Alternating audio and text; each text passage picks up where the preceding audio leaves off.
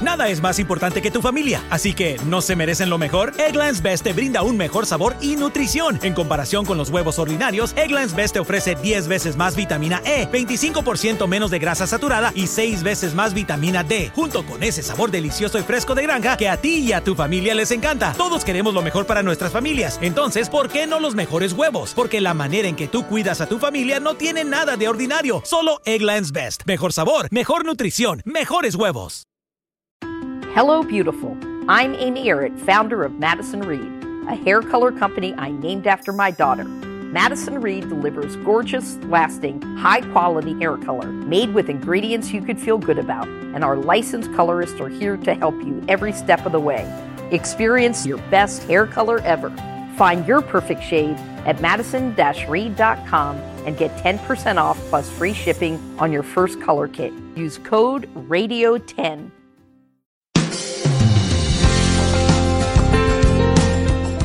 Hola, le habla Sixto Porras de Enfoque a la Familia, donde ayudamos a las familias a mejorar a través de capacitación y educación en línea. Hoy continuamos conversando sobre escenarios comunes del matrimonio y cómo hacer para llevarse mejor en la relación. Nuestros invitados son Sebastián y Valeria Goluccio. Sebastián es licenciado en Teología y Filosofía, pastor y orientador familiar de una de las iglesias más influyentes de Argentina, autor de múltiples libros sobre noviazgo y temas bíblicos. Valeria es licenciada en Psicología y especialista en terapia integrativa y terapia familiar sistémica. Ellos han compartido con todos ustedes una serie de videos para matrimonios. Esta serie se llama Llevémonos bien. Usted puede encontrar esta serie de videos en el sitio cursos.enfoquealafamilia.com. Se lo repito, cursos.enfoquealafamilia.com.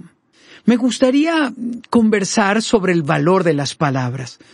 Una mujer que recibe la constante alabanza de su esposo es una mujer que se siente valorada, apreciada.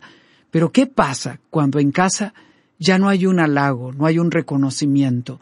Eh, cuando ya no hay palabras que, que estimulen al cónyuge. ¿Qué nos pasó? ¿Qué ocurrió ahí? Y pueden haber pasado muchas cosas, ¿no? El, desgaste de los años, omisiones, el haber descuidado esos momentos de, de intimidad.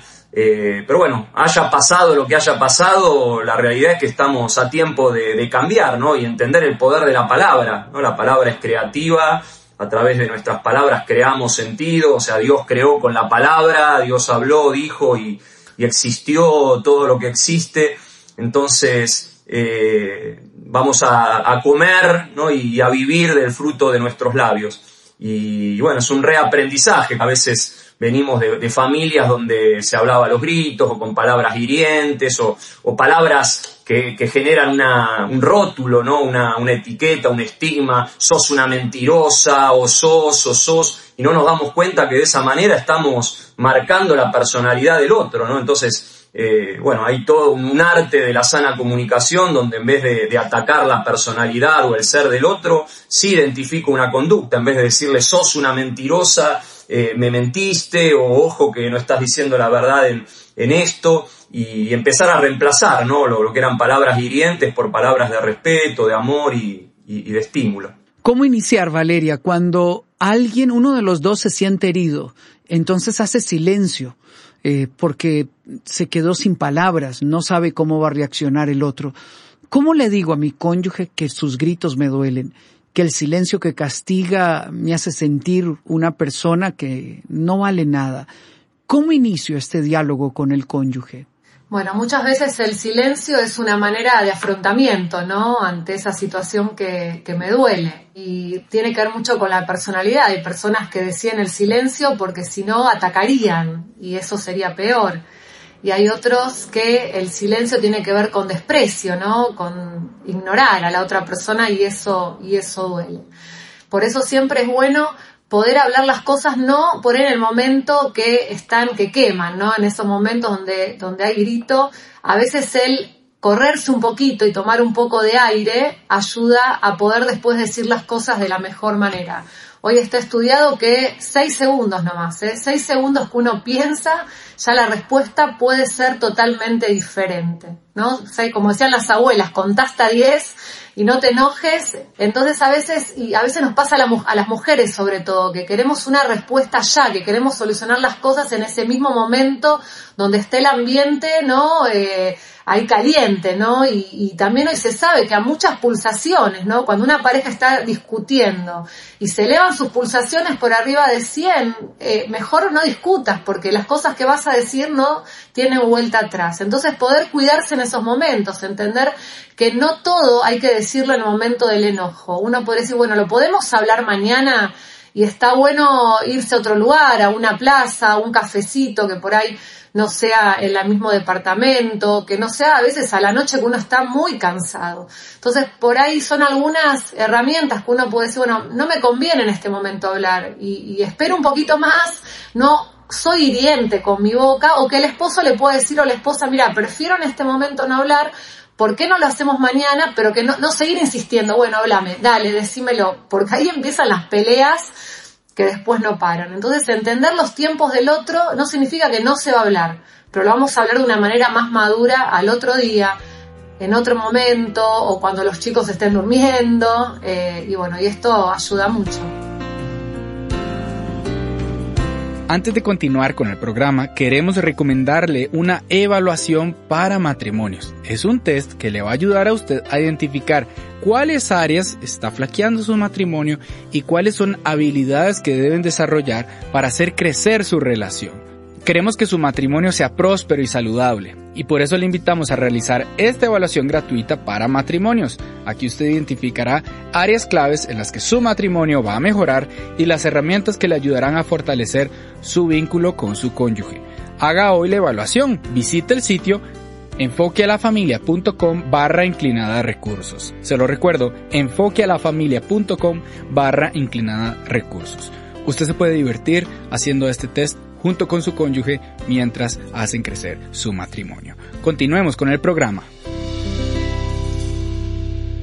Valeria y Sebastián, en Enfoque a la Familia hemos hecho varios programas de radio con mi hijo Esteban, quien es asesor en el campo financiero, sobre cómo manejar mejor las finanzas en el matrimonio. Y este es uno de los principales temas de discusión en los matrimonios. ¿Qué hacer cuando uno de los dos se gasta todo el salario sin medir que hay un presupuesto que cumplir? ¿Cómo hablar del tema? ¿Cómo hacer que las finanzas, en lugar de que sean algo que nos distancie o que nos haga vivir enojados, nos permita alcanzar nuestras metas? No, primero, perdón si somos reiterativos con el concepto, pero esto es la base de, todo, ¿no? Si no nos sabemos un nosotros, eh, va a haber problemas, ¿no? Y aplicado a lo económico, que no haya tu plata, mi plata, sino es nuestra plata.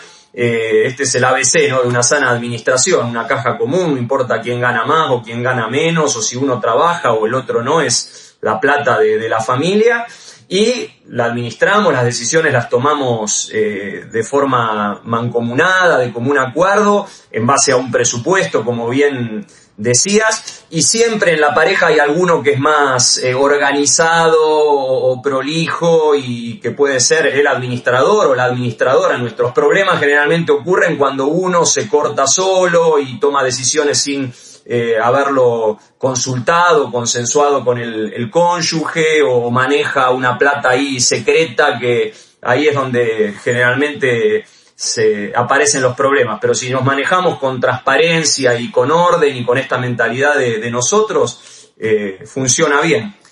Eh, por ahí un poco es volver de nuevo a nuestros orígenes, ¿no? Porque esto no es del día a la mañana. Cada uno tiene una teoría de cómo llevar adelante una economía de una casa. Y a veces nos encontramos en el matrimonio, no es que de un día para otro la persona se gasta todo el dinero, ¿sí? Sino que algo empieza a suceder. Esto se tiene que construir. Las conductas a veces tardan en transformarse. Si vengo de 25 años que la economía de hogar, de mi hogar, de mis papás fue de una manera, es muy difícil que de un día para otro esto cambie. Por eso eh, hacemos mucho hincapié en el noviazgo, ¿no? De trabajar el tema económico en el noviazgo y no cuando se casan y de repente se enteran que tienen dos maneras diferentes de llevar la billetera.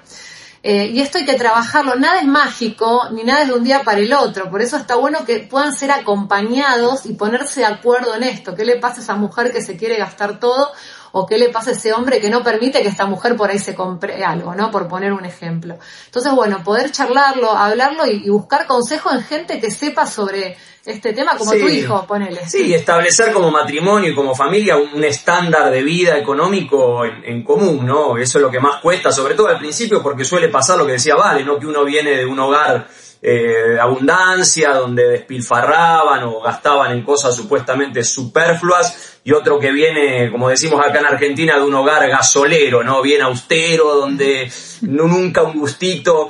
Bueno, el más austero tendrá que aprender a, ser más generoso o, darse esos gustos eh, sanos, no estamos hablando de cosas así ostentosas, ¿no? Y viceversa, el que venía de una familia más abundante, aprender a, reducirse y, y, nada, estar en sintonía en, cuanto a los objetivos económicos y materiales. Y no importa quién lo administre, como lo ha dicho Sebastián, quien debe de hacerlo es quien mejor maneja los números, quien lo pueda llevar con mayor tranquilidad. Y número dos, como sabiamente lo han expresado, no es tu dinero y mi dinero, es nuestro dinero y va a un fondo común y lo administramos en función de un presupuesto.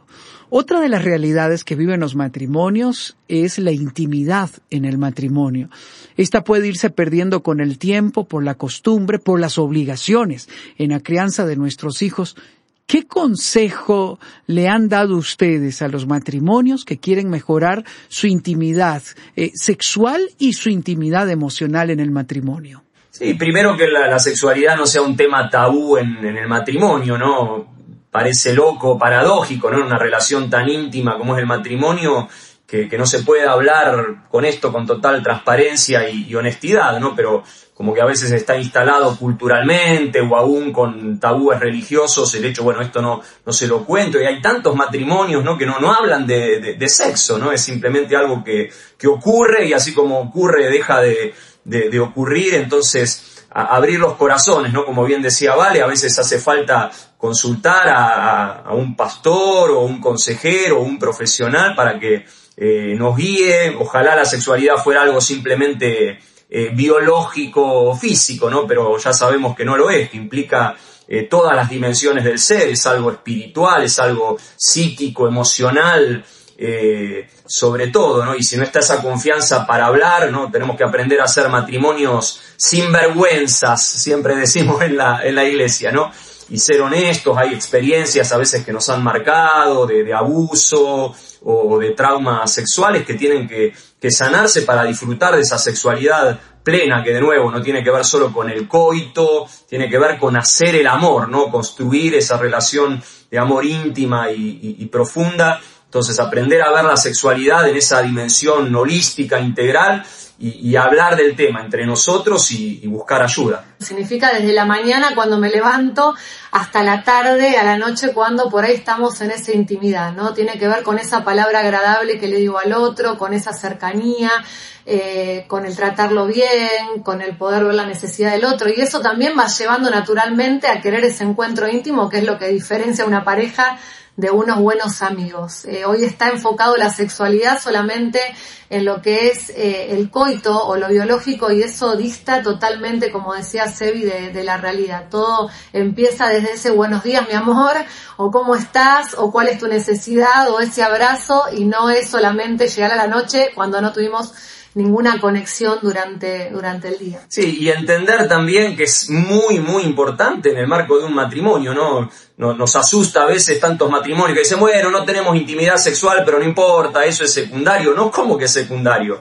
El amor eros, el amor erótico es lo que hace singular a esta relación de, pareja. O sea, yo puedo tener un, un, amor de amistad con un montón de, amigos, o un amor eh, ágape, ¿no? De, de compasión, de entrega con gente a quien ayudo y sirvo, pero lo que hace única y singular esta relación conyugal matrimonial es justamente el amor eh, erótico, ¿no? Y lamentablemente muchas parejas se resignan a simplemente ser buenos amigos, que, bueno, se llevan bien, pero han perdido eh, la, entidad o aquello que los hace realmente matrimonio y, pareja, ¿no? Y Dios diseñó la sexualidad, ¿no? Para que se ponga cada vez mejor, ¿no? Y que dure aún en la vejez, ¿no? Porque eh, de nuevo, no tiene que ver solamente con una cuestión física o biológica, sino con esa intimidad, con el amor romántico, eh, el amor erótico, y eso es hasta, hasta viejitos.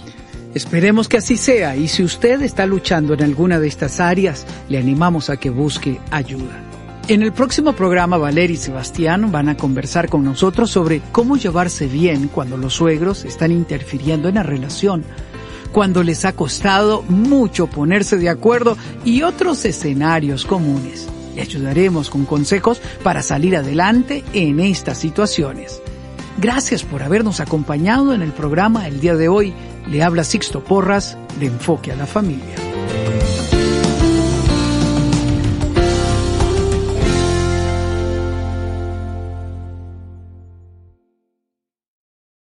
Looking for a brew unique to you? Find it at Kroger. Discover distinctly different chameleon organic ground coffee with flavors like Guatemala and Dark and Handsome. They're so organic, so sustainable, and so good. Visit Kroger today to get yours. Summer happens at Speedway because everything you need for summer happens at Speedway. Like drinks, drinks happen. The freshly brewed drink, the splashed over ice drink, the wake you up drink, the cool you off drink, the make your brain hurt for a minute drink. All poured however you want them, whenever you want them, all summer long. So on every hot day, you have something cold to sip. Speedway, summer happens here. And now, get any size fountain or speedy freeze for just 99 cents. Excludes maximum.